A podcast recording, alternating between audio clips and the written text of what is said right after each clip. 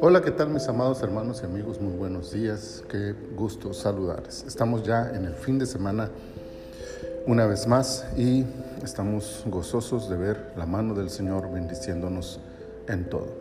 Este es el día sábado 4 de junio del año 2022 y esta es la temporada 17, el episodio 19 de nuestro devocional en su reposo.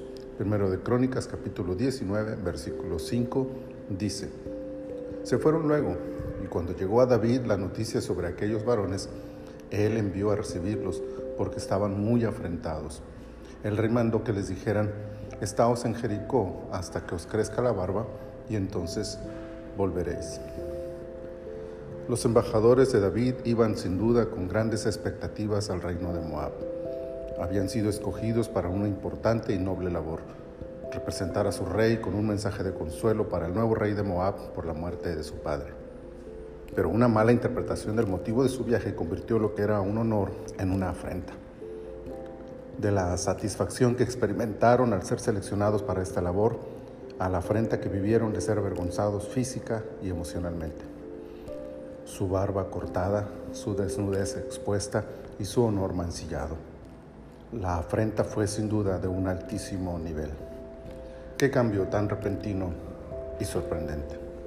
Así pueden cambiar las circunstancias a nuestro alrededor de un momento a otro, de un instante de felicidad y dicha a uno de tristeza y miseria. La suposición planteada por los príncipes de Moab hizo que el nuevo rey cometiera un acto digno de la represalia que David llevó a cabo. Qué tristeza ver cómo una palabra fuera de lugar, un mal consejo, una pésima decisión puede llevarnos a terribles consecuencias de un sano corazón que busca expresar unidad y apoyo para el nuevo rey, a una guerra sin cuartel que trajo la victoria a David y a los suyos.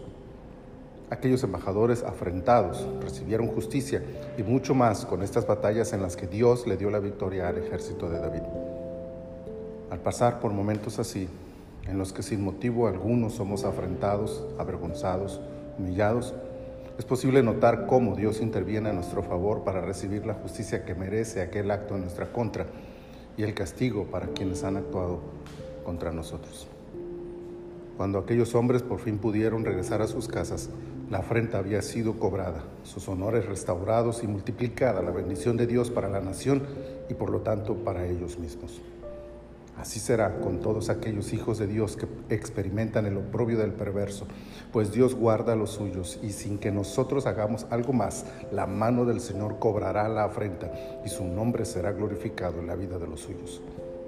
Que esta sea cada día nuestra esperanza en medio de cualquier afrenta que suframos.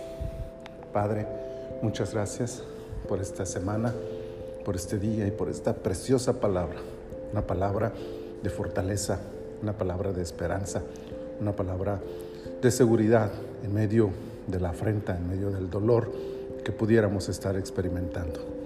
Ayúdanos para aferrarnos a esta palabra y creer que tú harás justicia para cada uno de tus hijos.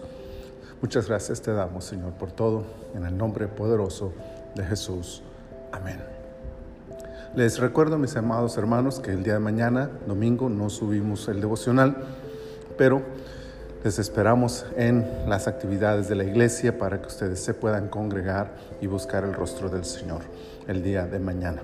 Si usted no tiene un lugar donde congregarse, acérquese con nosotros y podemos ayudarle para encontrar un lugar donde pueda recibir una palabra de parte de Dios el día de mañana.